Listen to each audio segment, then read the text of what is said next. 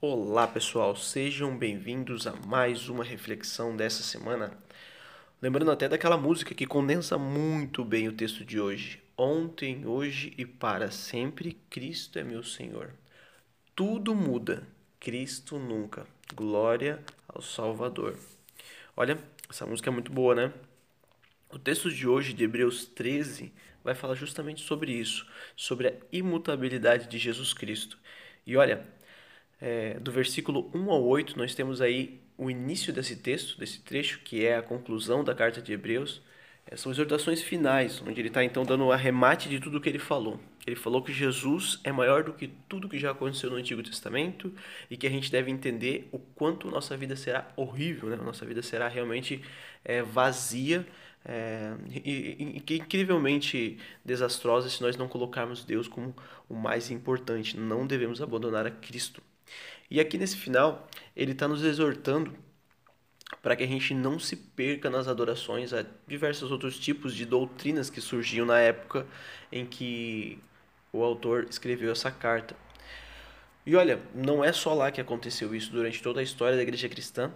Teve pessoas que colocaram, tentaram colocar outras doutrinas de que rebaixavam, doutrinas que rebaixavam Jesus da sua divindade, né, colocando ele só como homem, só como profeta legal, ou só como divino, né, ou seja, desumanizando Jesus, podemos dizer assim, tirando muitas vezes até a, o peso da salvação de Cristo, da morte dele na cruz, essa, esse efeito salvífico que tem o sacrifício de Cristo. Né? Por isso, Jesus Cristo é o mesmo ontem, hoje e para sempre. Quer nos lembrar que não vão surgir coisas novas relacionadas à pessoa de Cristo, de quem ele é, ele será sempre o mesmo. Precisamos fazer uma ressalva aqui, pois não significa que Jesus agirá sempre só como ele agiu no passado, porque tudo muda. Então, como tudo muda, a forma como Jesus se apresenta, isso pode se manifestar de maneiras diferentes. Vou explicar isso aqui. De novo, Jesus é sempre o mesmo. Mas aqui no início, no capítulo 1, já fica claro que ele fala que nós sejamos constantes no amor fraternal. E aqui que eu acho maravilhoso, que ele vai dando exemplos de situações onde a gente deve aplicar esse amor fraternal, esse amor de irmão, esse amor de família, né? Onde a gente deve realmente viver como Cristo nos ensinou e foi nos ensinado, no caso, para eles ali, por esses líderes, né? Que os ensinaram da palavra de Deus. Ele fala da hospitalidade, como até algumas pessoas acolheram anjos por serem sempre amorosos com os visitantes. Lembra de nos colocar no lugar das pessoas que sofrem, né? E o quanto que isso é importante, como se a gente mesmo estivesse sendo maltratado. Essa empatia que a gente deve ter com as pessoas é algo que Cristo sempre, de novo, nos ensinou inclusive quando ele chorava e se compadecia das multidões que sofriam. Ele fala da pureza do casamento, que a gente deve também ali ter uma pureza conjugal fala também do amor ao dinheiro.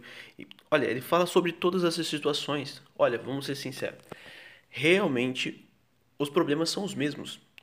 A única coisa que muda é a forma como isso acontece. Talvez lá no passado, o problema das cartas ou as histórias que eu teria que cuidar que eu estava ouvindo. Hoje em dia eu tenho que cuidar quais são os filmes que eu assisto. De novo, histórias, né? Quais as mensagens que eu tenho recebido, talvez grupos de WhatsApp aí, talvez o tipo de rede social ou onde eu navego pela internet as circunstâncias, né, as ferramentas mudaram, mas os problemas humanos eles são os mesmos, né?